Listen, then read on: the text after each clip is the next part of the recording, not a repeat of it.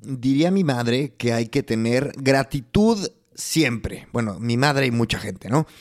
Y yo estoy muy agradecido contigo porque si estás escuchando esto es que estás en, el formato podcast, no estás viendo el video, que no tiene nada de malo, pero bueno, el podcast, pues te doy las gracias. Y yo estoy muy agradecido por tener este podcast, no solamente porque lo escuches y lo escuchen muchas personas, sino porque tengo la oportunidad de hablar con personas como Evaristo. Realmente me sorprende cómo aprendo, cómo disfruto, cómo gozo de, las experiencias tan únicas que tiene, en este caso, Baris, hazme el favor.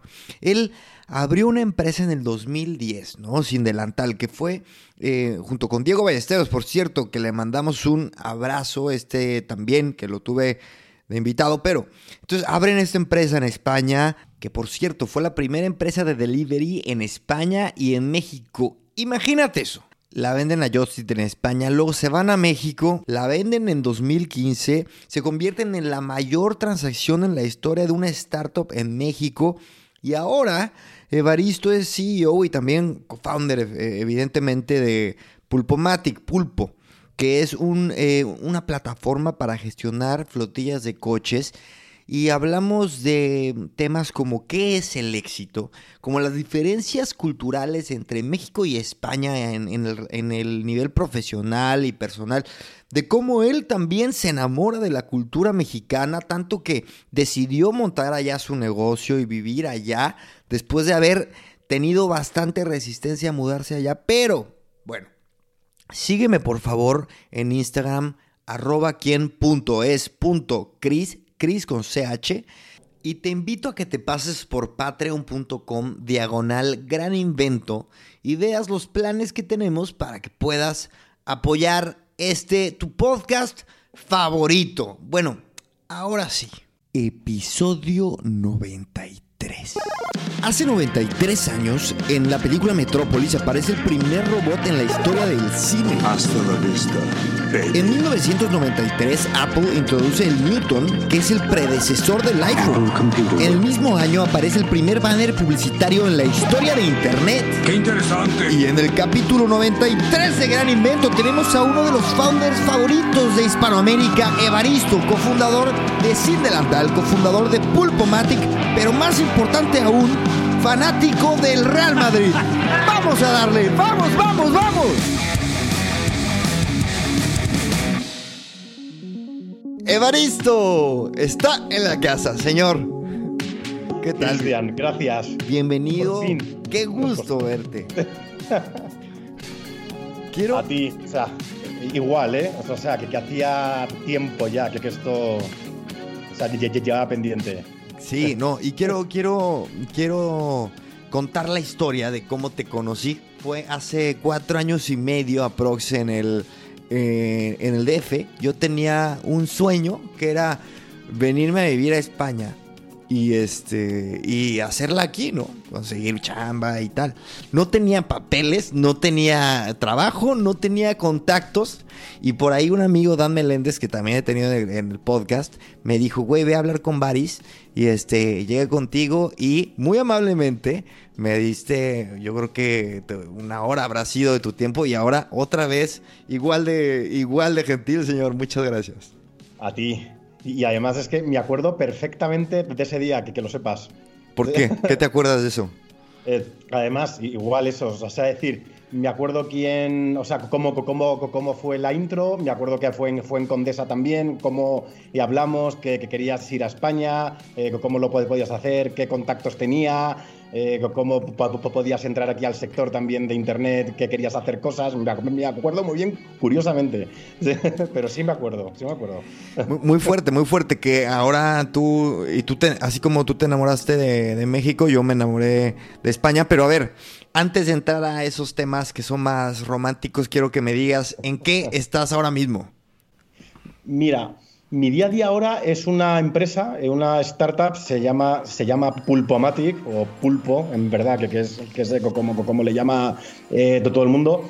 Eh, Pulpo es un software un, software que ayuda a las compañías a gestionar la operativa de sus vehículos. Es decir, ¿qué, ¿eso qué, qué, significa como tal? eh, un vehículo de empresa genera a diario, genera datos y actividades. Datos es el, el cuenta kilómetros, dónde está el vehículo, eh, si ha habido una falla de motor, si ha habido, o sea, se saca datos. Y por otra parte, además que genera muchísimas eh, actividades, es decir, sale a repartir, tiene un accidente, le ponen una multa, eh, le asignan un conductor, lo que sea, echa combustible, tiene un gasto o tiene un, tiene un ingreso, lo que sea, claro.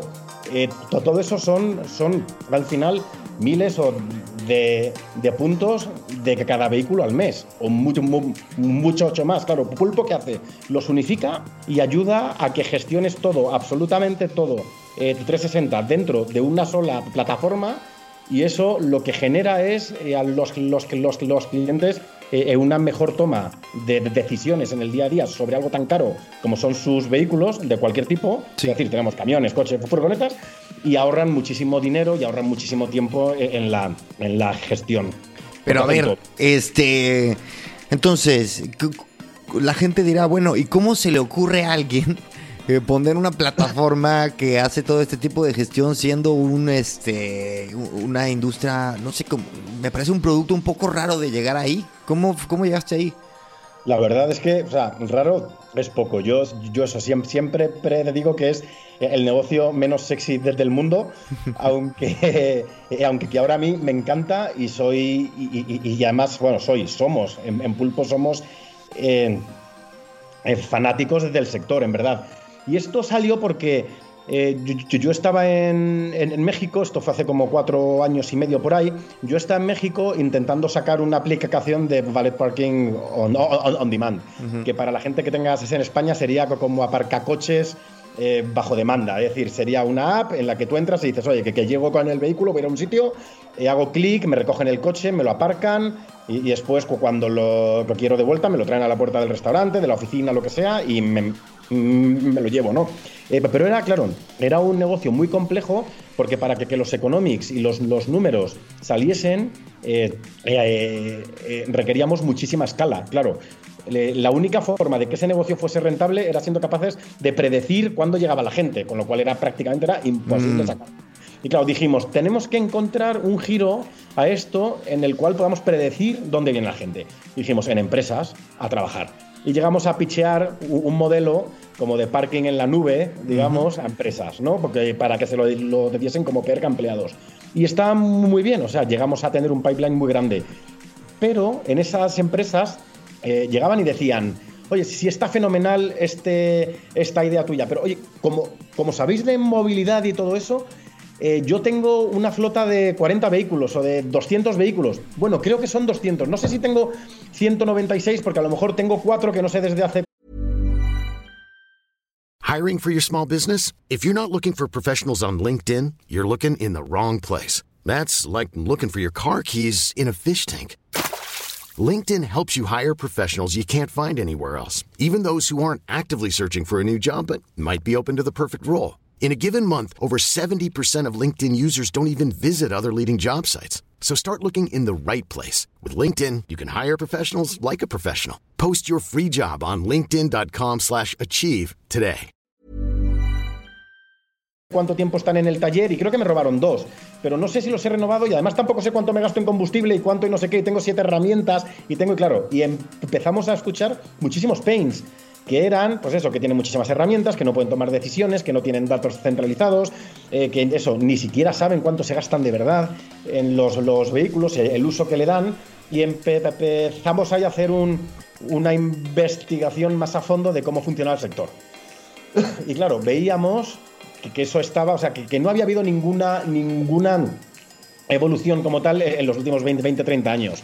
Y así fue como salió Pulpo, porque claro, el problema era, todo está desestructurado, hay muchísimos proveedores diferentes, la operativa diaria la hacen con hojas de Excel y ya sabes que allá donde haya una hoja de Excel operando algo, puede haber un SaaS, ¿no? Un, y, y además pasaba que los proveedores que le ofrecían los servicios y los productos ahora mismo a las empresas eh, sus intereses no estaban eh, alineados del todo con ellos. Es decir, una empresa de renting o leasing lo que necesita para que su modelo funcione es eh, rentar más vehículos. Y una empresa de combustible necesita vender más Vender más gasolina. Justo, eso es. Claro, nosotros hacíamos la capa intermedia. Es decir, oye, nos metemos en medio y ayudamos a eficientar todo eso, pensando en nuestro cliente final.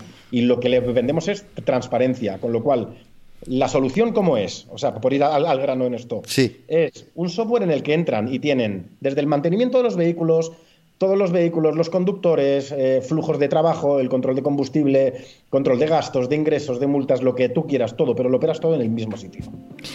Y eh, esta idea, que como tú has dicho, no nos vamos a engañar, no es la idea más sexy del mundo, eh, luego, o sea, surge de una idea que sí que tenía como, como que sonaba un poco más tecnológica, no sé. ¿Cuánto te tardaste en, en, pasar de la primera a la actual? ¿Y qué te costó? ¿Te costó trabajo desprenderte de la primera idea?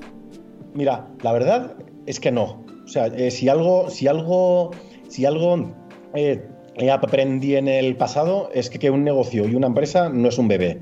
Y a mí uh -huh. me queda claro que emocionalmente te acabas vinculando con tu negocio. Eso es inevitable.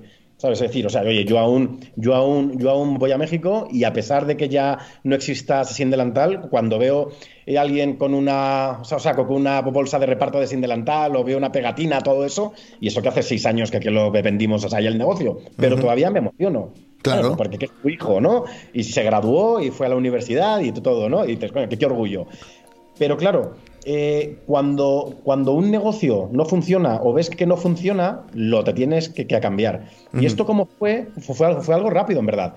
Nosotros, nosotros eh, probamos el modelo de negocio de parking, lo estuvimos probando como unos seis, seis, meses. Nunca llegamos a salir a la calle. O sea, fue como, eh, fue, fue, como test internos, hicimos pruebas. Uh -huh. eh, sí hubo, sí hubo tres, cuatro eh, aparcar coches eh, valeteros en Polanco haciendo alguna prueba eh, con esto, que, que, que, queríamos probar distancias, pero nada más. Y yo me acuerdo que yo, la verdad, no dormía bien por las, las noches, y es algo que me acuerdo tranquilamente. Había algo que me incomodaba en el modelo, y yo no sabía qué era. O sea, porque a nosotros los Excels o las cuentas o el concepto nos salía. Oye, la gente llegaba y decía, yo lo voy a usar, a mí me encanta, me arregla la vida, y en un Ciudad de México, imagínate. Y, de pronto llegamos, y que, claro, y ya eh, vine un viaje a Madrid y estaba aquí revisando el modelo de negocio, dándole vueltas, todo esto y ya todo me hizo clic. Y dije, este modelo no va a funcionar de ninguna de las maneras. Y el negocio de parking tiene extensioning. ¿Y qué le dirías a la gente que empieza? Empieza a, a, empieza con una idea, ¿no? Y sí. este y luego empiezan a trabajarla y le ponen el logo y luego piensan en uy, tengo que patentar el nombre, ¿no? Todavía no tienen nada, güey. Y el nombre ya no, no, ya es un activo valiosísimo. Y este, y, luego eh, se empiezan a complicar y, al final no tienen nada validado. ¿Qué, les, qué, pasitos les dirías tú para que no pierdan el tiempo igual como, como quizá le ha pasado a tanta gente? Sí, mira, la, la verdad es que hay empresas y empresas, es decir, o sea, no hay, no hay reglas que, que o sea, sabes, que, que digan cómo, cómo debe hacer algo. Seguramente sí ha habido muchísimas empresas de éxito eh, que, arrancaron así. Sin embargo, tienes toda la razón. Es decir, eh, es eh, cuando tienes pocos recursos y tienes poco tiempo, es clave priorizar. Y al final, eh, como tú dices, ¿no? Oye, si, a lo mejor registrar la marca me va a llevar, eh, yo qué sé, 20 horas de mi tiempo, tal vez, tal vez es mejor que dedique esas 20 horas a otra cosa. ¿no? Y si, registrar esa marca, que, ese es el ejemplo que ponías, me, me, me cuesta 5.000 dólares, pues mejor voy a dedicar esos 5.000 dólares a otra cosa, ¿no? Y, al final, yo creo que la labor, la, la labor principal de un founder y de un CEO es, eh, es, saber gestionar recursos escasos. Los dos recursos escasos que hay son el tiempo y el, di el, dinero, siempre. Pero es que además siempre lo serán, aunque tengas millones en el banco, siempre será escaso, porque siempre vas a querer hacer más cosas. Y eso lo que significa cuando, cuando, cuando destilas eso, lo que significa al final es que tienes que saber priorizar, ¿no? Y, y sí, hay, y es cierto, hay muchos eh, proyectos que, que, se quedan en la cucuneta porque no acaban de, de salir por eso. Sin embargo, sí, sí hay otros, o sea, que, que se ven, y, y, antes justo y hablaba con una amiga, eh, que, o sea, que, que sí arrancó y dijo, voy a registrar la marca, voy a hacer esto y tal, oye, y ya está saliendo, y además muy bien, ¿sabes? Y dices, o sea, que siempre hay, ¿sabes? Siempre hay esos eh, outliers porque hay empresas de todo, todo tipo. Sin embargo, mi consejo sería el que tú dices. Estoy 100% de acuerdo contigo. Ya, yo sí, yo tengo que confesar que sí me, me, me burlo un poco de la gente. Quizá está bien hecho, pero me burlo de la gente que quiere registrar sus marcas cuando, cuando no ha salido. Está bien, está bien Sí, este, prevenir. claro. Y hablando de, de métricas y de, y- y, bueno, de, de números, este, ¿cómo andas de, cómo andas de números? ¿Se puede saber, este, un poco cuántos clientes tienes, cuántos um, vehículos está gestionando tu, tu plataforma? Más o menos. Mira, eh, tenemos más de 200.000 vehículos eh, y ahora mismo eh, en, pulpo. De hecho, justo hace, justo hace media hora y justo hace media hora nos ha llegado un contrato firmado que- que ojalá para poder contar la marca, porque es marca conocida por, por todo el mundo, una, una mega flota gigante y el contrato ha llegado hace media hora, estamos todos en pulpo, imagínate, contentísimos. ¡Bien! Porque ha sido un super hit, es nuestro segundo mayor cliente. Ahora nos ha costado casi un año negociando, pero es una super cuenta. O sea, es decir, para. Te para trajimos que suerte, idea, te trajimos suerte. Sí, no, no, la verdad es que sí, es que, es que, es que te ha sido talismán.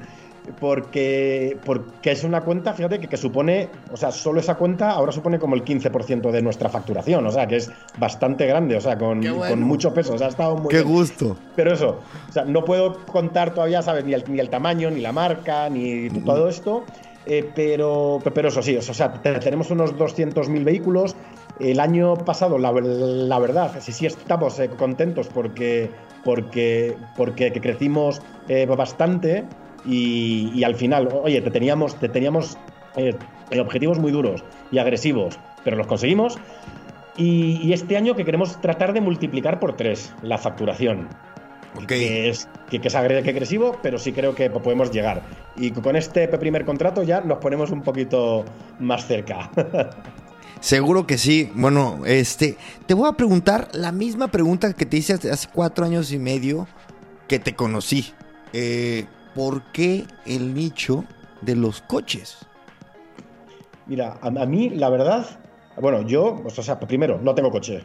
O sea, es decir, a mí me encantan los coches, me fascinan los coches, pero no tengo coche desde hace muchísimos años. No tengo coche desde hace 15 años, para que te hagas una idea. Eh, y claro, yo me muevo siempre con flotas, curi- curiosamente. Mm. Yo soy, soy cliente de Cabify, siempre que viajo lo hago en Cabify, o voy en autobús, o si tengo que hacer un viaje, rento un vehículo a una empresa de, de alquiler de coches. Pero claro, yo soy, soy cliente de, de flotas. Y claro, por eso yo de, de manera natural también yo creo que el mundo, o sea, que, que la gente cada vez tenga menos vehículos particulares y la gente tienda a moverse con flotas y además con la distribución del, del trabajo, todavía incluso el reparto last mile o el, o el Sí. reparto de Sí, sí. Comida o de utensilios o lo que, se- que, que sea, claro, o sea, van a crecer las flotas. Y es algo natural, ¿eh? es algo que, que está pasando, ¿no? También, claro, es el, eh, es el mercado que, que el sentido común te dice tienes que apostar por ahí, porque que eso va a crecer sí o sí. Lo podemos hacer mejor o peor, podemos crecer más rápido o más de- de- de- despacio. Lo que es un hecho es que cada vez la gente eh, va a ir comprando menos vehículos eh, particulares justo porque las flotas te están facilitando moverte eh, a mejor coche. Eh, perdón, a coste. ¿Y cuál es el sentido de que te compres un coche para que lo tengas parado el 95% del Total. tiempo? No tiene sentido económico, ni racional, ni nada de ningún sentido. O sea, por eso eh, viva Cabify y vivan todas estas empresas que, ¿sabes? O sea, que ayudan además al impacto del medio ambiente y a todo, ¿no? Y ha subido, por ejemplo, ha subido la, la- la utilización del coche y la gente que se está inscribiendo a sacar el carnet, la, la licencia de conducir. eh, brutal. Ahora mismo en Madrid está saturado, güey. O sea, la gente está volviendo a los coches, obviamente por el tema de, de la pandemia, Claro. pero no lo quiero dejar pasar. O sea, el tema es, es curioso. Es, es, Justo, es- sí, sí. es un Sí, tema pero interesante. al final eso, o sea, es, sea, racionalmente cuando te pones, ya sí dices que no tiene sentido. Yo entiendo que, que con pandemia la gente diga, oye, no quiero compartir un vehículo, me meto en, en esto. Pero es que ya con las vacunas y todo esto, es que en seis meses no va a ser un problema. Y te habrás comprado un coche. Eh, es más, co- conozco varias personas, bueno, varias, dos, eh, dos eh, personas cercanas que se compraron un coche en los últimos seis meses y se arrepienten. Ahora Se mismo. porque- arrepienten. sí, se arrepienten. Y era como algo que se habían querido comprar y tenían muchas ganas y tal, se lo compraron y de pronto, claro, cuando lo han racionalizado, llegan y dicen, me arrepiento. Claro. Bueno, como, como muchas compras, ¿no? Que, que la ilusión Es así. Y luego ya que lo ves dices, "Mm, ahora tengo que pagar el seguro, tengo que... Justo, ahora tengo que pagar todo esto y el combustible, todo esto y tal. Mira, eh, como dato, ¿eh? Que te cuento. No me acuerdo de... Ah, sí, ya me acuerdo. Eh, Estuve con un emprendedor de movilidad también, pero más de movilidad particular, eh, hace, mm, hace no mucho. Y es alguien que, que está poniendo flotas a empresas para que se muevan los empleados y todo esto, ¿no? Y claro, su, eh, ellos sí habían, habían sacado los cálculos de lo que le cuesta a la gente moverse, ir a trabajar en su propio vehículo. Para que te hagas una idea, de media, la gente, eh, solo por ir a trabajar en tu vehículo al mes, te gastas unos 400, 450 dólares al mes. Entre, entre el coste del vehículo, entre el combustible, entre los impuestos, entre... Es absurdo. O sea, trabajar te cuesta a lo mejor un tercio, un 25%, un 20% de tu sueldo solo en ir a trabajar. No tiene sentido. Por eso, eh, vamos, la, la startup Vamos, ¿la conoces? Sí, la conozco. Sí, Pues sí, está- sí, sí. O sea, tiene todo el sentido del mundo el renting. Claro, justo. O sea, es decir, es decir, hay otros modelos para eso, pero aún así, yo fíjate, ¿eh? más que eso, yo comparto los, los modelos de transporte que, compartido. Ujú. Es decir, que, que vayas tú solo ocupando todo ese espacio en la calle, de alguna manera, en mi cabeza no, no, no hace match. Ya. ¿Sabes? Es decir, o sea, yo entiendo que si tienes niños, pues a lo mejor sí te hace falta un coche preparado para eso, ¿no? Pero es que eso eventualmente te lo van a solucionar estas flotas de coches compartidos. Pero, o sea, o sea, yo no puedo entender ya solo, o sea, por espacio urbano, por contaminación, por, por consumo financiero, por gasto, yo no puedo comprender. Totalmente. Es decir, mi cerebro no lo procesa, sea renting o sea comprado. Pero, pero la propiedad privada y la ilusión de coger tu coche, agarrar tu coche y este y agarrar carretera, eso claro. todavía, todavía nos puede. A ver, quiero hacer un- una pausa para mencionar que eres, eres eh, tú, Baris, yo creo que una de, las personas que la gente que está en el mundillo de la startup conoce, ¿no? Eres, yo me atrevería a decir que una voz, eh, una voz referente en el mundo de la startup, en México, al menos seguro. Este, y quiero que nos narres, evidentemente, cómo, cómo, cómo rayos un español tiene, eh, eh, se, se puede llamar, este, pues lo que acabo de decir. Entonces, evidentemente, tienes una trayectoria eh, más larga de, de quizá la aventura a la que quiero que nos empieces a narrar, pero Sin Delantal es una marca que curiosamente, este, yo creo que mucha gente la, la, ubica. Mi jefe en el trabajo, eh, le conté que iba a hablar contigo y ya tiene 40 años y, es, y él sí que se acuerda perfectamente de Sin Delantal. Es español, ¿eh? Y yo me acuerdo Sí. perfectamente de cuando yo tenía 23 años, o sea, hace 10 años, y este y, y me acuerdo que el restaurante de mi casa tenía una pegatina, una calcomanía grande que decía Sin Delantal ahí en la Roma, y me acuerdo Sí. de yo pedir dinero, de dinero, eh, comida en una computadora, güey. pero bueno, pero bueno, te dejo que nos cuentes y te dejo de interrumpir. Mira, es que esto en verdad, co- como salió, fue. eh, yo aquí estaba en, en Madrid y, yo vivía solo. Y entonces, pues sí, obvio, o sea, yo ya antes ya había, ya había emprendido todo esto. O sea, que, que, mi, que mi primera startup o mi primera empresa tecnológica, o sea, po- po- po- por así decirlo, la fundé con 18 años en el, en el, en el 97, imagínate. O sea, ahora tengo 40, pues, o sea, que, que fue hace muchísimos años ya. Y, y ahí fundé y estuve sa- sacando empresas, unas bien, ot- otras fueron mal, ¿sabes? De todo. Eh, eh, tuve por el camino. Y entonces en el. Esto fue el año 2010, me acuerdo. Y yo, yo eso, vivía a solo y yo quería pedir comida mexicana a casa. Y en ese. Claro, e- en esos tiempos lo único que habían era chinos a domicilio y pizzerías. Pizza, claro. Y ya, no había, no había más.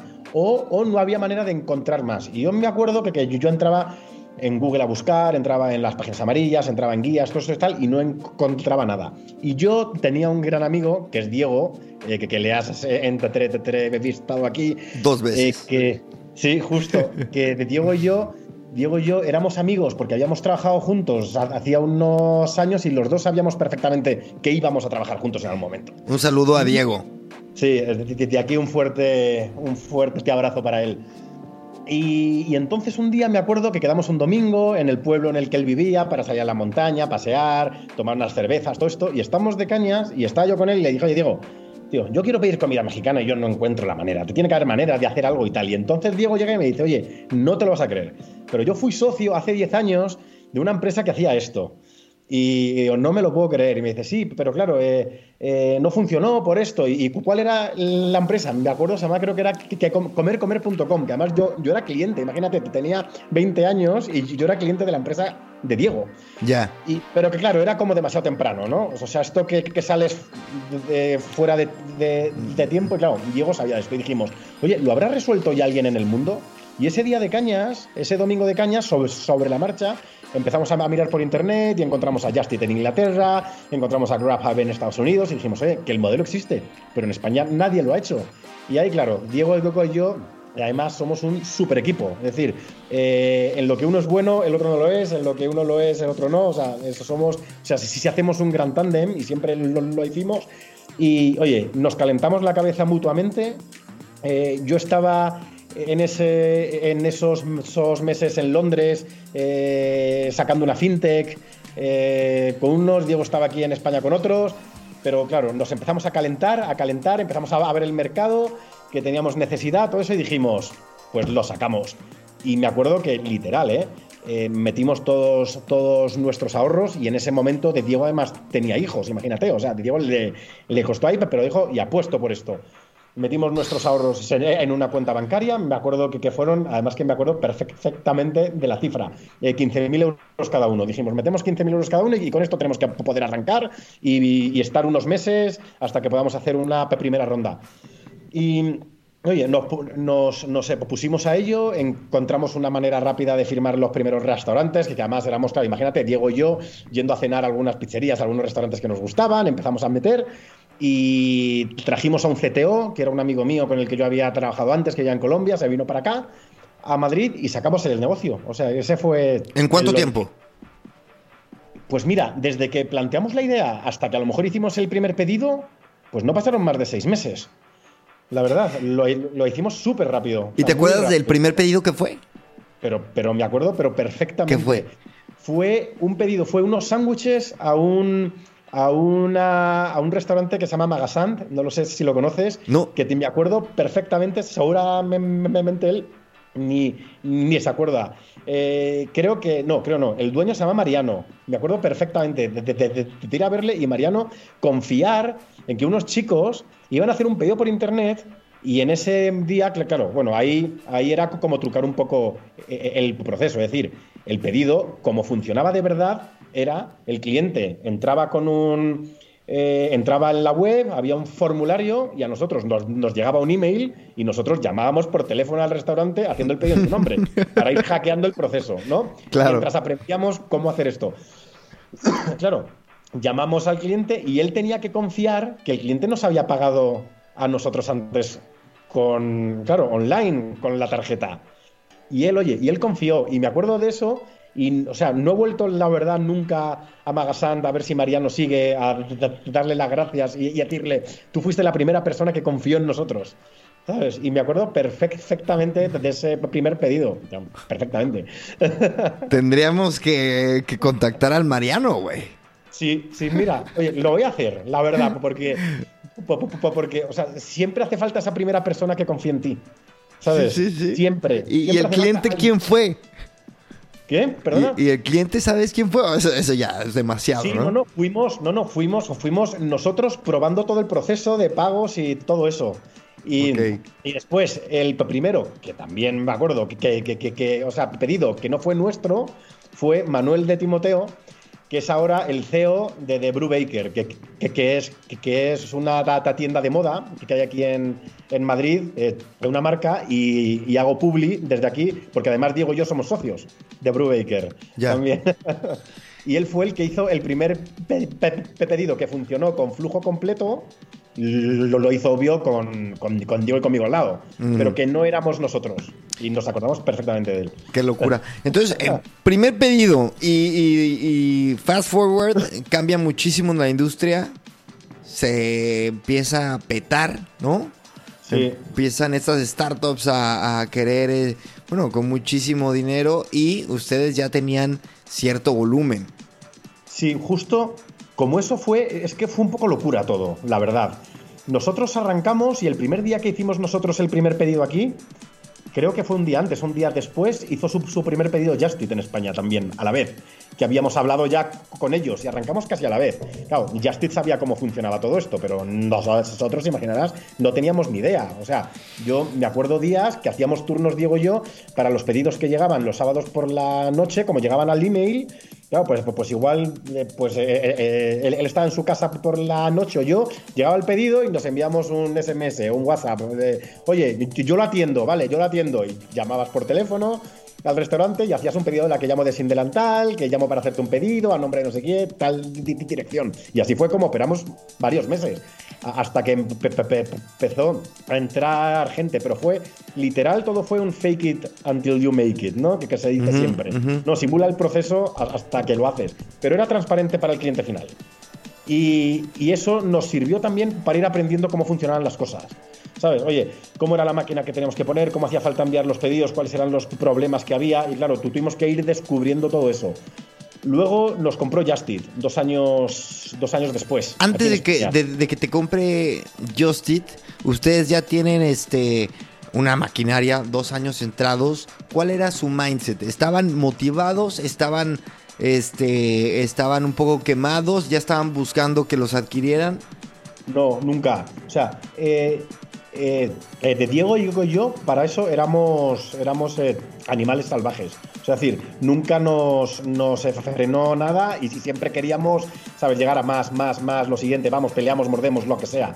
Lo que pasó ahí fue que em, de pronto seguíamos, seguíamos creciendo, hicimos una ronda y, de pronto, déjame que me acuerde que fue antes. De pronto nos llamó una empresa que, nos que quería comprar, de acuerdo.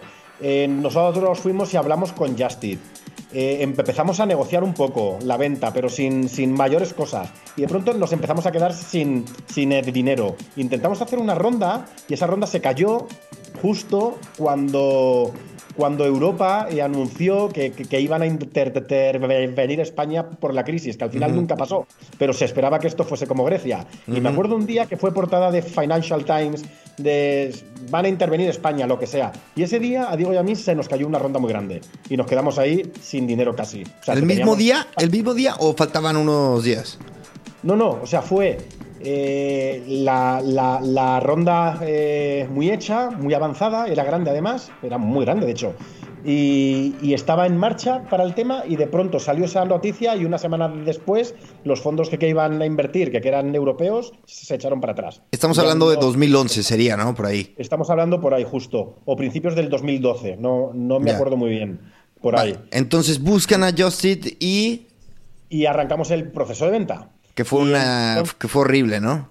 Fue horrible, fueron, fueron como cinco o seis meses de venta en el que además nos quedábamos sin dinero, que, nos, nos pasó de todo por el camino. No me acuerdo si fue a Oso, que antes hemos él y a quien se lo contaba, pero, pero, es que tuvimos de todo. Tuvimos eh, una accionista muy enferma que casi se nos muere, eh, no fue, no fue con Oso, fue, en otra, fue en otra, pero, pero está, fue otra, sí. está de película. Tuvimos un incendio el día de la firma. O sea, se, incendiaron las oficinas de Justin. Claro, estuvimos como, como dos meses de mañana notario. Y claro, digo yo era, nos están tomando el pelo, esto no funciona.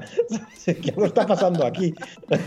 pero sí, fueron bien y lo hicieron de cara y firmamos. Y firmaron y, este, y firmaron y, y, ¿cuál es esa sensación de por primera vez eh, vender?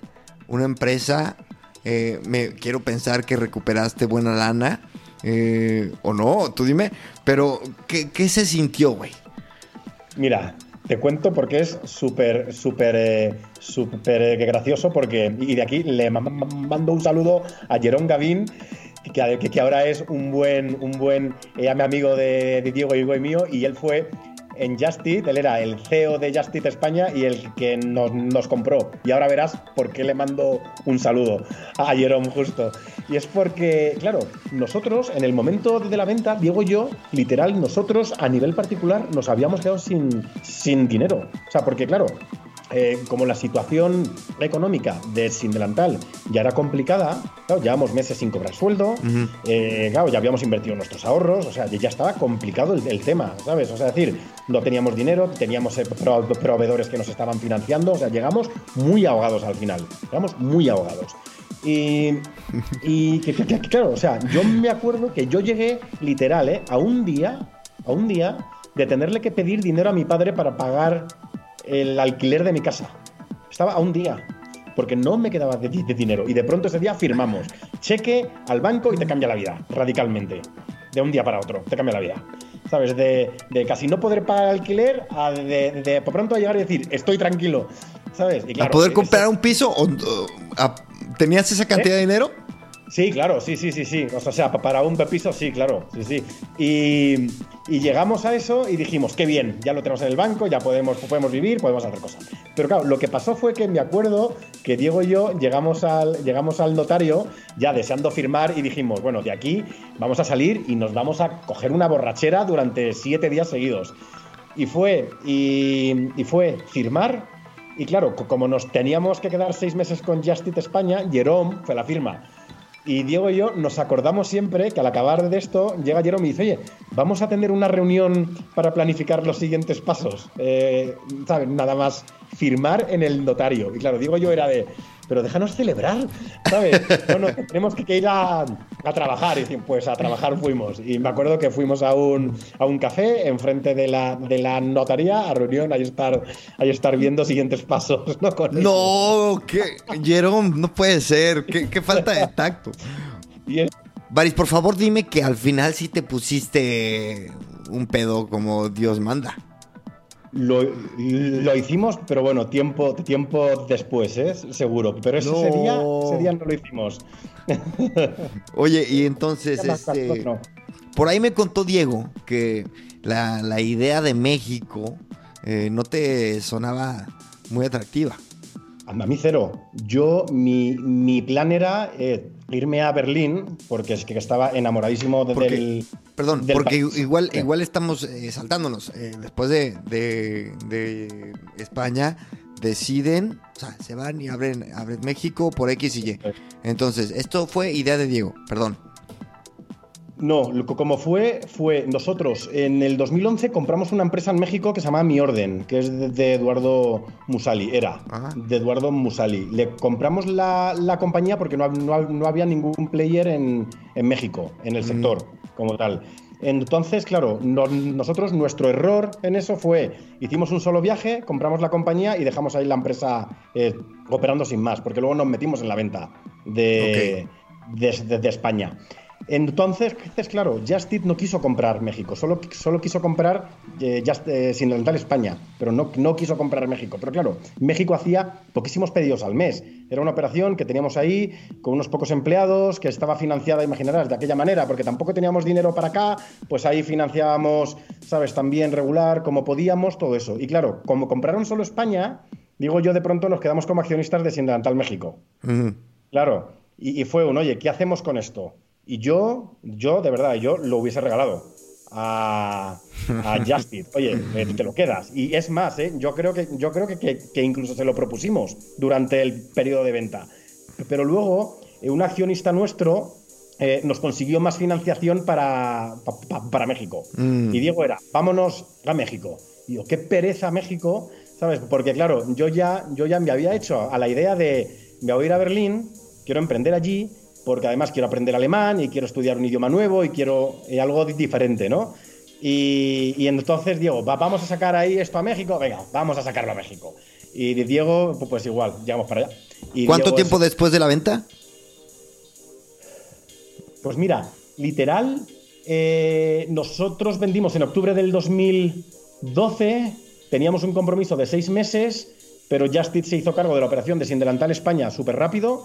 En enero nos, nos liberaron del- de la obligación de estar seis, seis meses. Mm. Eh, con lo cual, en enero nos liberamos. Yo, yo, yo creo que en febrero Diego llegó a México eh, para, ir, para ir viendo qué había ahí, porque es que no habíamos ido desde que abrimos, imagínate. Va, Eh, vale. Claro, claro. Diego, Diego llegó ahí a México, él estuvo ahí viendo qué había en la oficina, todo eso y tal, y yo llegué en marzo eh, eh, de, de- de- de ese año. Ah, y enviamos también al CTO que teníamos aquí, Gregorio, que, que era el que se vino a nosotros a arrancar esto, y él también llegó allí. Llegó allí Y entonces llegan y era nada, ¿no? México era nada. ¿Eh? No teníamos nada. Y, y- y- y que claro, eso. O sea, Diego además, claro, llegó ahí y se encontró con que eh, lo que, o sea, ni siquiera lo que nosotros creíamos que te- te- teníamos, eso no estaba funcionando, no avanzaba. Y claro, eh, llegamos para allá y vimos que sí había una diferencia cultural enorme a la hora de hacer las cosas, a la hora de gestionar equipos, a la hora de hablar con proveedores, a la hora de Todo. atraer clientes, a la hora todo funciona diferente. Es decir, lo que nosotros creíamos que no sería un reto, por eso yo justo me quería ir a Alemania eh, pensando que, que- que eso sería un reto, pero no. Eh, encontramos que México sí era un reto y que es otro mundo completamente diferente a hacer negocios en España. Y, eh, o sea, pero es que eso lo aprendimos yo creo en los primeros seis, seis meses y a base de... ¿Y, y de qué, qué empieza a hacer, a hacer en México para que empiece a, a agarrar cierta sinergia? ¿Qué acciones te puedes acordar que hiciste? ¿Marketing? Este, eh, ¿Algún tema con los repartidores? o Porque yo, yo me acuerdo de haber visto publicidad, fíjate, que fueron la primer plataforma que de la que vi publicidad. Sí, claro, si es que fuimos de los primeros, de los primeros.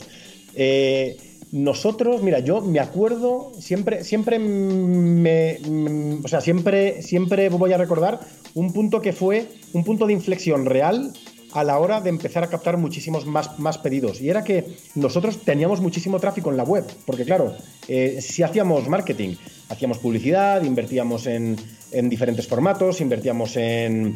eh, hacíamos campañas de Groupon, todo esto y tal. Pero claro, luego la gente llegaba a la web, pero no hacían pedidos apenas. O sea, se, hacían muy pocos pedidos. Teníamos como mucho tráfico, pero pocos pedidos. Y, y si mal Eso no recuerdo, la, existía la opción de... O sea, te parecía ahí el teléfono del restaurante.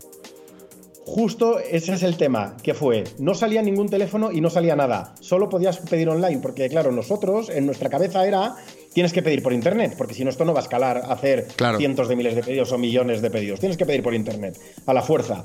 Pero el cambio justo, que, que además fue súper radical, fue, llegamos un día y dijimos, y, y- y era algo que, que además en nuestra mente nos, nos dolía hacer, ¿eh? Y en el corazón, porque era, esto es como anti-internet, pero no, es- eso es parte de hacer negocios. Y que al final no creemos que los, los negocios se hacen diferentes por ser inter- eh, internet y al final las cosas fun- funcionan igual. Y hicimos poner el número de teléfono de Sin Delantal encima del buscador de. eh, encima del motor de búsqueda de restaurantes en la home de Sin Delantal. ¿Y eso por qué cambió? Porque, claro, no era para que. O sea, si tú llamabas ahí, eh, no, te hacíamos, no te hacíamos el pedido. Lo que hacíamos era, teníamos, te- teníamos un equipo de gente que te enseñaba a pedir por sin delantal y que te daba confianza a la hora de meter la tarjeta de crédito o a la hora de confiar y que te iba a llegar el pedido. E- e- Era más como un, como un dar confianza de que lo que estás haciendo va a funcionar. O sea, y, y claro, lo que veíamos era que no era un tema de, de no sé usar la web, no, era un tema de confianza. ¿sabes? Casi A- a como un gente- comercial, güey. Casi, justo, pero particular, uno a uno. Sí, Era, sí, pruébalo.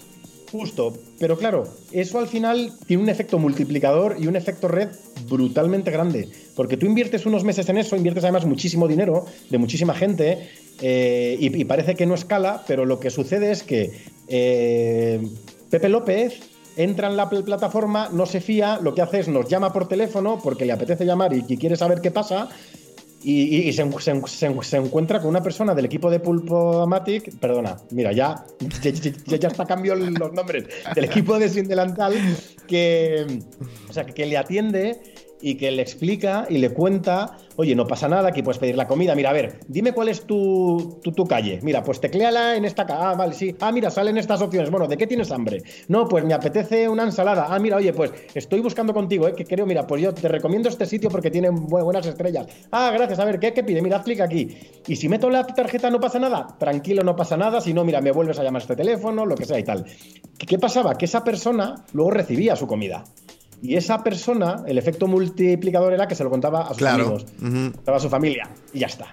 Y eso ya al final es un. Es que yo lo he hecho, es que yo he pedido comida por aquí. Y ese, y, y- y ese fue de verdad, ¿eh? uno de los, los grandes momentos que yo recuerdo en, el que nos cambió esto. Y otro fue sacar la aplicación móvil. También, que, nos Pero, sorprendió pero eso mucho. fue mucho más adelante, quiero pensar. Sí, claro. Sí, sí, sí. ¿Cuándo claro. fue Es la aplicación?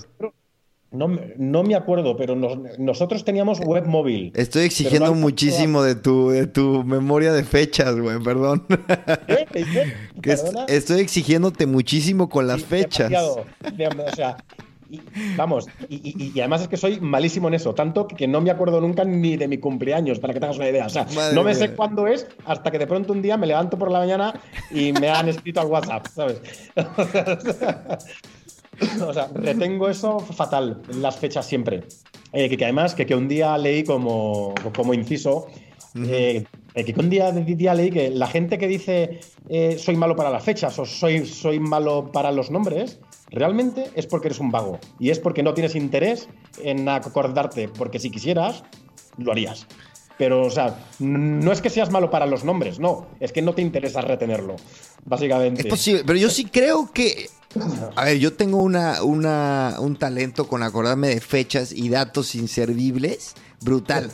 O sea, yo, yo si fuera más futbolero sería ese que te da la estadística Mr. Chip en México, creo que se llama. Sí. Que te da, no, bueno, este jugador en 2014 jugó con el, eh, con el Chivas y metió tres goles contra Toluca. Esas cosas yo me acuerdo, pero en la vida, ¿eh? En general. Pero bueno, entonces saca la aplicación. Justo, eso es, sí. Me acuerdo cua- cuando, sacamos la app, que además fue tarde. Y, había ya apps y, todo, ¿eh? Solo que nosotros, no lo sé por qué, no le habíamos dado la importancia que tenía. Y sacamos primero la de iOS, luego sacamos la de Android y, claro, o sea, se notó una barbaridad. Y creo que a los pocos meses, no me acuerdo cuánto, cuatro, cinco, seis meses, me acuerdo que ya como el 60-70% de los pedidos ya eran mobile. Co- Cosa que, que- que nos parecía completamente imposible. Me, me contaba Vincent, eh, Vincent Rosso de BlaBlaCar, Sí. que él con este co- con Amoves le sirvió mucho que estuviera Movens en España, que es similar para los que no conocen, que en México no, no tienen por qué, y este y que le sirvió que ellos también llegaran a, a abrir como a, a- a- nutrir, el- a cultivar, educar el mercado. ¿Ustedes tuvieron alguna, alguna competencia que les ayudara a ese trabajo tan duro? Sí, sin duda. Eh, fueron fueron eh, Hello Food, se llamaban. Claro. Que antes se llamaban Super Antojo, pero luego fueron Hello Food. Que además nos encantaba porque, bueno, casualmente Hello Food y Sin Delantal terminamos en el mismo edificio de oficinas trabajando uno encima del otro. No puede y éramos los dos, los dos líderes del mercado. La verdad, Sin Delantal mucho más grande, pero éramos las dos marcas, digamos, de, de referencia. Eh, y algo, y algo que, que pasaba es que además si había, si había como una rivalidad muy fuerte. Pero de verdad, ¿eh? O sea, la vivíamos, la vivíamos muy fuerte. Y eso, en el fondo, yo creo que ambas empresas nos unía como equipos internamente. ¿Sabes? Porque ¿qué, es eso? Que, que tienes un enemigo común, ¿no? Y nos unía y, y nos odiábamos a muerte mutuamente. Luego, claro, pues. eh, o sea, si ha habido gente de Hello Food, imagínate, trabajando en Pulpomatic también y todo, nos reímos y todo, claro. Pero era, era, era un odio el que nos teníamos tremendo, porque además nos copiaban las acciones de marketing y... Claro, claro, claro. Era una cosa Y tú los veías en la oficina y te daban asco y decías, este cabrón como Justo. lo odio, güey. Sí, o sea, no pueden tener creatividad, que hemos sacado un email con este mensaje de pizzas y dos horas después han sacado el mismo. No puedo... Me acuerdo de, de- de- de- de- o sea, de eso, Diego y yo caminando en la office, ¿sabes? Así con... ¡Mira lo que han hecho! Pero eso es maravilloso, tener esa Sí, es muy capacidad de ponerte tu camiseta. A mí me pasaba en Taco Away, que es una cadena aquí de, de burritos, que... De acuerdo. Fueron clientes nuestros, por cierto, de Ah, Sin pues. En su día. Pues mira, yo fui director de marketing de, de- de Taco Away y este y yo tenía un odio, un desprecio a los de Tierra Burrito. Es, es más, hasta hace poco se me fue, ¿eh? En La serio, verdad. todavía seguía. Que, que- que- que algo, bueno, te cuento como, como historia ahora. eh, eh, Taco, Taco Away, su oficina que estaba cerca de Trafalgar, No, fue. sigue en Trafalgar. ¿Sigue en Trafalgar? Vale. Sí. Pues esa oficina fue la primera oficina de Sin Delantal España. ¿Qué? Que lo sepas. Porque siempre que paso por ahí, veo ahí el cartel y digo, ahí, ahí arrancamos, digo yo, porque antes, digo yo, arrancamos en la cocina de mi casa, de ahí pasamos a la oficina de unos amigos nuestros que, que nos dejaron ahí un espacio y, y nuestra primera oficina, ¿sabes? Separada Sí, sí, de, sí. de- propia Oye, nuestra fue esa. Es una Fue zona, es una zona increíble. Y bueno, qué, qué locura, qué locura. Pero, a ver, yo quiero saber, ya, ya me cuentas, están ya metidísimos en México, están involucrados en la, la rivalidad, la aplicación feliz. ¿Y cuándo te empiezas a dar cuenta que amas México, güey? Mira, la verdad, me, me enamoré de, de México rapidísimo. No te voy a engañar. O sea, es decir, los. A ver.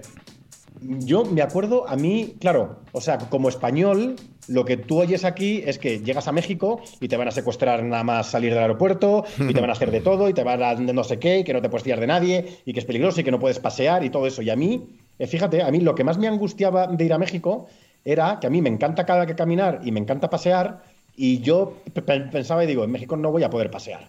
Y claro, nosotros llegamos y teníamos la primera, la primera oficina esa eh, tuvimos antes una diminuta en la Roma, pero luego la cambiamos ya cuando llegamos nosotros a la Condesa en el Parque de México, justo. Y teníamos ahí una, una, oficina, y claro, yo vivía ahí al lado, Diego vivía también ahí cerca un tiempo, y yo me acuerdo que, que yo durante tres meses, yo no salía de Ámsterdam. O sea, decir, eh, para el que, que oiga que, que, no es de ahí, es, es, es como una calle circular eh, con un parque en medio, básicamente y tiene muchos restaurantes, hay un supermercado, lo que sea y tal. Presón. Y yo ahí. Pijo, ¿Eh? pijo. Sí. Y, yo, y yo no salía de ahí porque me daba miedo salir de ahí. Pero yo me acuerdo perfectamente el primer día en el que salí de ahí, ¿no? Pero que, de verdad, ¿eh? que no te, te, voy a exagerar, que estuve tres meses sin salir de ahí. Porque me daba pánico. Y me acuerdo un día estaba Diego en la oficina, yo estaba ahí también, y de pronto, eh, pues eso, bajé a hacer, hacer, una llamada de teléfono, empecé a caminar por el parque, empecé a caminar por ahí y vi una calle que parecía bonita, que me acuerdo cuál es ahora, que era, que era la calle Mi, Michoacán, y dije, bueno, voy a caminar por aquí y a ver qué, qué, qué encuentro. Y si veo que es peligroso, eh, me vuelvo. Y así, así fue. Y empecé a caminar por ahí y dije, pero si esto es súper bonito. Pero si ahora está, claro, y, y de pronto llegué, me acuerdo, a la calle Mazatlán Sí, ¿cruzaste insurgentes? No, giré Mazatlán a la derecha para bajar por Veracruz ah, claro. otra vez hasta el Parque de México. Y ese, ese fue mi primer paseo fuera de Ámsterdam. Y yo me acuerdo que está pasando por ahí y recuerdo, te lo prometo, ¿eh? subir a la oficina, histérico, y decirle a Diego, Diego, Diego, no sabes lo bonito que es esto. Que esto es increíble, vamos a dar un paseo. Es que me acuerdo del día ese porque fue el día que dije, no, no, que esto no es lo que me han contado. ¿Sabes? Que yo, yo he ido a México con todos los prejuicios del mundo y no. Y claro, y ahí ya, pues claro, empecé a hacer muchos amigos que vivían en otras zonas, que vivían todo esto, empecé a viajar un poco más por el país, me encantaba la comida. Y, claro, y, fue cuestión de meses en la que, la que vi que me pegaba paseos de horas por zonas súper diferentes, súper seguras, que caminaba normal, que era muy bonito, restaurantes. Aparte tienes una personalidad bastante, o sea, mexicanona, ¿no? Latinona. ¿O no? Sí, sí, sí. o sea, yo, yo ahora, yo ahora siempre digo casi que, que si hubiera un partido de fútbol México-España, yo voy con México. Qué fuerte. O sea, en, el fondo, mm, o sea, me siento medio mexicano de verdad. O sea, ¿sabes? Como si mi. Imagínate que mi padre hubiera sido mexicano y mi madre me, eh, española. Sí, sí, sí, sí. y es así como yo me siento con México. O sea, es un país en el que llego. O sea, yo llego a la Roma y me, me siento como en mi lugar feliz del mundo. Para que claro. idea. Dime una cosa, eh, eh, es bien sabido que los mexicanos somos, que decimos el ahorita y el ahorita nunca sabes cuánto, de, cuánto tarda, que somos malquedados, que... Hay, eso, eso sí es verdad, o sea, sí es verdad. Sí, eso es un ahora, hecho. Pero ahora, en, en, el aspecto laboral, ¿qué tiene el mexicano que, que el español podría envidiar de él? Mira, para mí, sin duda, dos cosas. Una, la, creatividad y otra, eh, las ganas de, emprender o el ownership de algo, de, las cosas. Es decir, en México, y algo, bueno, y eso, siendo cierto que el primer shock cultural es el ahorita, es el que quedas a una junta o a una reunión y ni aparecen, eh, ¿sabes? O sea, ese tipo de, cosas que, que, ahora te cuento eh, y algunas de las cosas que, nos pasaron a Diego y a mí el primer año, ¿sabes? Con eso, porque claro, nos, nos reíamos mucho porque era de qué está pasando aquí, ¿no? Pero claro, sí, a, cambio, si hay algo, y además, y además se nota, o sea, si tú sigues eh, páginas de memes y de chistes en España y en México, la verdad es que no hay ningún color. Pues más graciosos que nos creamos los españoles, sinceramente, no hay, no hay color, ¿sabes? Ninguno con, lo que te encuentras en México. Y esa, esa creatividad es otro, otro nivel. Yo ya eso llegaba, siempre decía, claro, eh, cuando había clientes nuestros que, que, decían, es que nos roban combustible en las flotas de las maneras más creativas que, eh, que imaginas, ¿no? Y claro, siempre era de, imagínate si esa creatividad en vez de para robar combustible de un camión, lo, lo dedicas eh, a otra cosa. Es que México sería una superpotencia, ¿sabes? Sería, Sí. eh, sería el dueño del planeta, ¿no? Justo por eso. Y algo que se ve también, y ahí está en las calles, que es el. oye, todo el mundo emprende. El, auto- mundo empleo. El autoempleo. Justo, sí. Eso Mm. es. O sea, todo el mundo quiere tener algo, ¿no? Y al final sí que sí es algo que, que aquí po- po- po- podríamos sacar.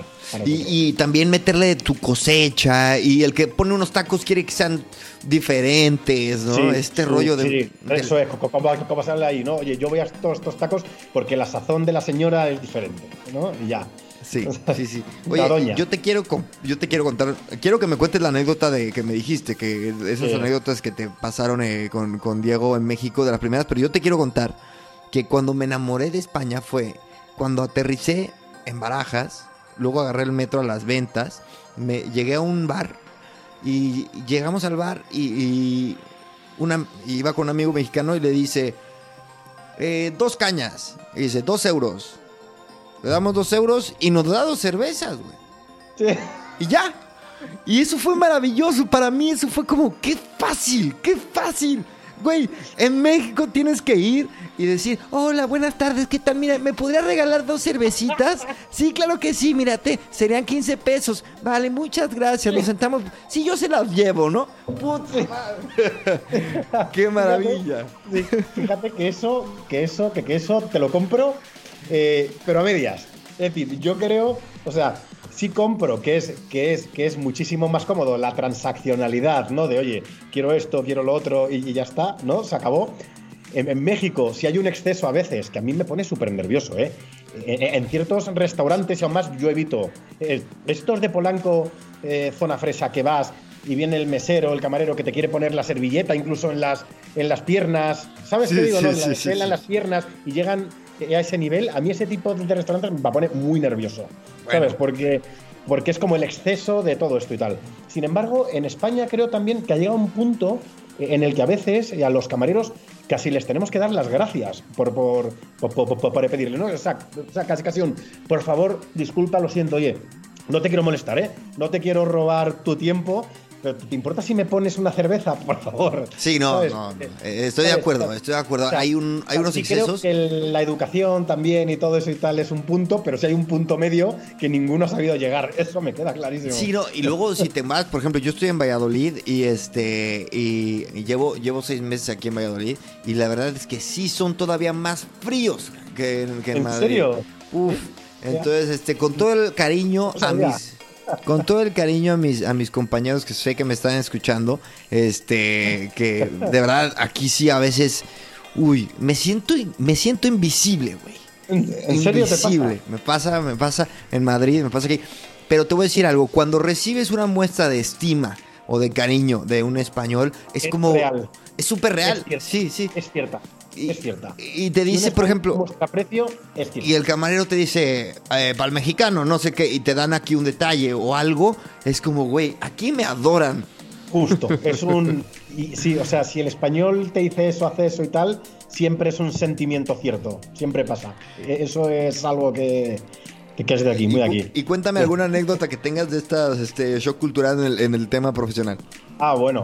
Me acuerdo, mira, te cuento tres rápidas. Me acuerdo una, de una reunión que teníamos en el sur de Ciudad de México. Bueno, tenía Diego, yo, yo no, eh, que- que gracias a Dios, que era, que era con el dueño de un restaurante. Era a las 11 de la mañana, no lo voy a, voy a olvidar en la vida. Era una hora y media de camino en coche.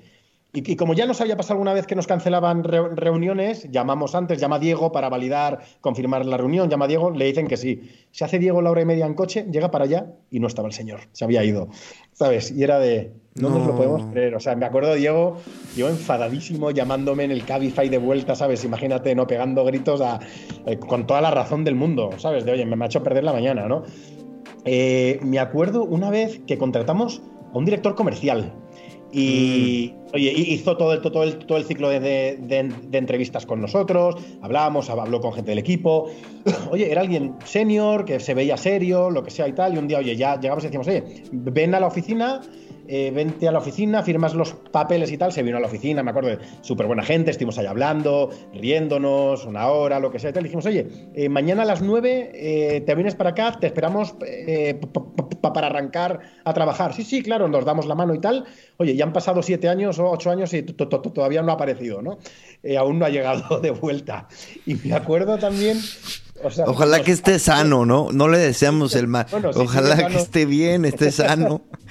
y, después me acuerdo de otra que fue buenísima. De pronto un día, un chico del equipo de operaciones llega y dice, y dice oye, que, que voy a bajar a comer, que ahora vuelvo. Bajó a comer y desapareció. Y le empezamos a llamar, aparece, y pasa un día, y pasa una semana, y nada, y bueno, pues claro, llegó un tiempo ya que, dijimos, pues esto es típico desde los chistes, ¿no? De bajó a comprar tabaco y se fue, ¿no? Y, oye, y, le dimos de baja ya en la seguridad social, hicimos todos los papeles, ya no contamos con él, y de pronto, como seis meses después, nos envía un email a, a Diego y a mí.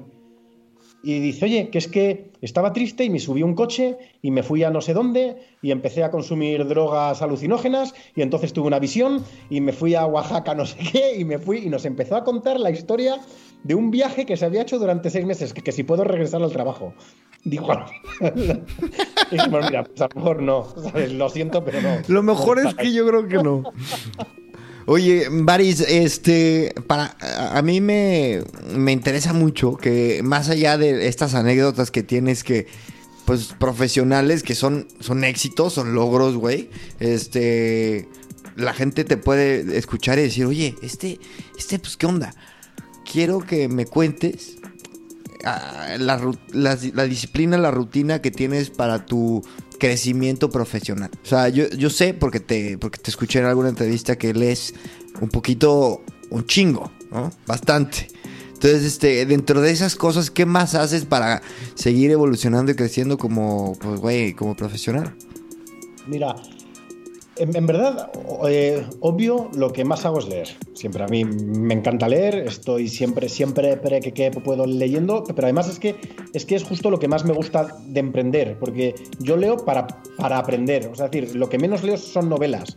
Yo lo que más me gusta leer son ensayos, pero que no necesariamente tienen que ser temas de, de, internet. ¿eh? O sea, yo creo que a lo mejor lees un libro de historia, sin querer aprendes una lección que hizo alguien que puedes aplicar en el día a día en tu empresa o para ti, ¿eh? para que, tú mejores, o leer de geopolítica, o leer de medicina, o leer lo que tú quieras, ¿eh? no lo sé, pero que hay, o sea, que, que siempre puedes ir y enriquecer tu cabeza, más allá de que, de que además siempre leo mucho de los temas de actualidad, no, perdona, de los problemas de actualidad que, tengo en la empresa. Es decir, si considero que tengo temas técnicos que no estoy sabiendo entender, me pongo a leer temas, libros de organización técnica. O si considero que necesito mejorar al contratar, pues me pongo a leer sobre eso. O de mm. ventas, de ventas, ¿no? Pero a mí hay dos cosas que me ayudan muchísimo a la hora de crecer como un, como un eh, profesional de verdad. Tres cosas. La primera es mi equipo. Y algo que sí hago es eh, rodearme de gente muy buena que además me empuja y si no, y, además si no, no, lo hacen se nota, porque yo soy alguien que requiere que la gente sea muy independiente cuando, cuando trabaja para mí. Y al final, claro, si no estoy recibiendo a cambio, o, yo veo cuando pido feedback, todo esto y tal, que no me eleva, enseguida eh, te tengo una desconexión muy rápida. Mm. Y hay un ejemplo en mi equipo, nuestra directora de recursos humanos, Leire, eh, que es la mejor persona que te puedes encontrar en la historia de la humanidad, eh, que además ya, o sea, es que ya además no, es eso, es que hace casi de, directora de recursos humanos, hace de directora de operaciones, y hace de coach para todo el mundo, y hace de psicólogas, como, como la de Billions, casi, ¿no? Mm. pues ella, o sea, yo ir y hablar tanto con ella, por ejemplo, y abrirme tanto, a mí sin querer, me ha ayudado muchísimo eh, a mejorar, ¿no? Eh, con mi, socio Javier, él es, él es alguien que a mí me da feedback muy directo también. Yo hablo con mis inversores y les pido feedback. Oye, ¿cómo lo hago esto? ¿Estoy comunicando bien? ¿Estoy comunicando mal? Eh, ¿Cómo lo hago? ¿no?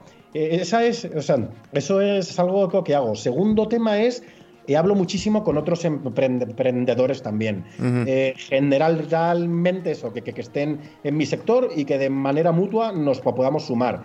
Y hablo con muchísimos SaaS, y hablo con startups de México, de Colombia, de Perú, de España, lo, que, que, sea, y a veces me llaman porque quieren saber cosas de México, o a veces yo les busco porque sois un SaaS más grande y acabamos hablando, compartiendo cosas y hago así, pues llamadas de media hora rápidas con gente, pero intercambiamos eh, cosas, ¿no? Y es muy útil. Y la, y la tercera vía es enfrentándome a cosas que a lo mejor me da miedo o teniéndome que, o, porque me tengo que tirar a los, los leones de, de, una manera o de otra. Y ha habido muchísimos momentos muy incómodos en mi, vida laboral en estos, en estos últimos, años, desde despedir a gente que, quieres, eh, gente cercana, directivos top, o enfrentarte a negociaciones súper complicadas, o incluso de discusiones que, que son normales con tus socios, o con lo que, que sea. Y todo eso enfrentarte a eso bien y con, con, cabeza te ayuda de verdad a crecer. Yo, yo, yo creo que si evitas los problemas o no los resuelves o, huyes de ellos, es que, es que no vas a crecer. no hay manera. Tienes que enfrentarte y lo tienes que resolver. Y que te, que te van a poner la cara roja, pues que te la pongan. Que te vas a llevar un mal rato, te lo pones. Oye, yo o sea, o sea, con mis, mis socios discuto y con mi equipo, pero como pasa todo el mundo, evidentemente. Pero claro, lo bueno es que llegamos, lo hablamos, solucionamos, llegamos a un acuerdo, que además lo bueno es que hemos aprendido a construir todos. Nos tomamos una cerveza y somos los mejores amigos del universo. Mm. ¿Sabes? Pero eso es crítico. Hay momentos que la gente cuando negocia un deal, un acuerdo, lo que sea, tiene miedo a decir que no. Claro, claro tienes que quitarte lo emocional, sentarte delante de un cliente, de un proveedor, de un partner, lo que sea y tal, y decir, pues no, no lo voy a hacer. Lo siento en el alma, pero no lo puedo hacer, es que no puedo pasar por aquí, ya está. Y sí, es malo para ti, es malo para tu equipo, es malo para no, no sé qué. Mira, justo antes lo hablaba con gente del equipo. Había un deal muy grande que teníamos en marcha y me he sentado con ellos y he dicho, no lo vamos a hacer. Eh, no lo vamos a hacer. Y me he sentado delante de este de esta empresa y le he dicho, no lo hacemos porque las condiciones no encajan y ya está, no pasa nada. Y a la gente emocionalmente le duele, pero te tienes que enfrentar a eso. Ya, ya. A mí me da la sensación que, que aún que tienes dos exits, ¿no? Que es, es muy, muy difícil. Este, y mucho, muchas personas lo ponen como la vara que mide tu éxito. A mí me da la sensación que, te ha faltado, así como la persona que hablamos, que se compra el coche y lleva anhelando el coche y luego lo tiene y dices, mm", a mí me, da la sensación que con Pulpo eh, estás buscando una cosa distinta. Efectivamente. Te voy a decir una cosa. Para mí, y haber vendido, y haber vendido eh, eh, antes dos veces, para mí no es un éxito. En absoluto, ¿eh? Te lo digo de verdad. No lo es. Eh, no lo es porque en ambos se unieron tantos factores diferentes para que eso pudiese pasar. es decir, es que o sea, yo no voy a, ir de, Steve Jobs, ¿sabes? Aquí es que somos unos visionarios, mira lo que hicimos, ¿sabes? Que, que sabíamos que iba a pasar en ese momento no somos así. O sea, no lo sabíamos. Sabíamos que teníamos que operar un negocio, sabíamos que teníamos que crecer, sabíamos que teníamos que facturar, sabíamos que lo teníamos que hacer rápido, sabíamos que lo teníamos que hacer sucio y sabíamos que eventualmente pasaría algo, pero no era lo que teníamos en la cabeza ni de lejos, ni de lejos. Y que se vendiese la compañía, obvio. Eh, es un super hit, ¿no? Eh, te cambia la vida, todo eso. Pero no es un éxito per se. ¿Y cuál es el éxito? ¿Cuál va a ser el éxito? Mira, te cuento, para mí, en el pasado, mi éxito eh, o sea, lo que me ha traído hasta aquí o hasta hoy sería, uno, lo muchísimo que he aprendido, las relaciones que he hecho, pero voy a, voy a ir más adentro, ¿eh? La seguridad en mí mismo que, he ganado gracias a todas esas experiencias que he ido viviendo. Y, creo que, o sea, yo, yo creo, por ejemplo, que el instinto o el cómo te comportas o el cómo eres no es solo fruto de que tengamos un ser ancestral dentro de nosotros eh, que hace que, cuando no tengamos aire respiremos, ¿no? Que si te ahogas te quieres salvar. No, o sea, yo creo que es un cúmulo de experiencias que al final se quedan como un pozo en ti y que te ayudan a, tomar decisiones de otro tipo. Yo, o sea, yo que creo que justo el haber vendido dos veces redujo también para Diego y, para mí el aprendizaje en muchísimas cosas, el vivir muchísimas situaciones muy buenas y muy malas eh, que, que, al final te hacen, creo, ser mejor persona en cierta manera. Por eso, yo me acuerdo eh, y dices, el, el, éxito. Yo me acuerdo el primer día que salió anunciado en prensa la venta de Sin Delantal España, tenía en Facebook como 140, 150 solicitudes de amigos, de gente. O sea, yo a, todos, y además que los miré, a todos les conocía, era gente de mi pasado, eh, amigos del colegio, de universidad, lo que sea y tal, que no me habían hecho caso en la vida y de pronto te aparecen ahí. ¿no? Y dices, no mames, ¿sabes? O sea, esto no es éxito, ¿sabes digo? No, esto no, no es nada. Y, y, tener además la cuenta bancaria llena no es éxito. Hay mucha gente que hereda dinero y no ha hecho nada. O sea, tener dinero tampoco es un éxito. Y vender, hay mucha gente que vende. Si lo sacas de manera intrínseca, tampoco es un éxito. O sea, yo creo, yo creo que, el éxito es la persona en la que te conviertes. Y sinceramente, yo estoy muy agradecido a Diego y a otra gente con la que he emprendido, y a Javier ahora, y a Leire que te hablaba, y a, y a Pablo Sosa, que es mi director de producto y de tecnología, Molinero, el de ventas.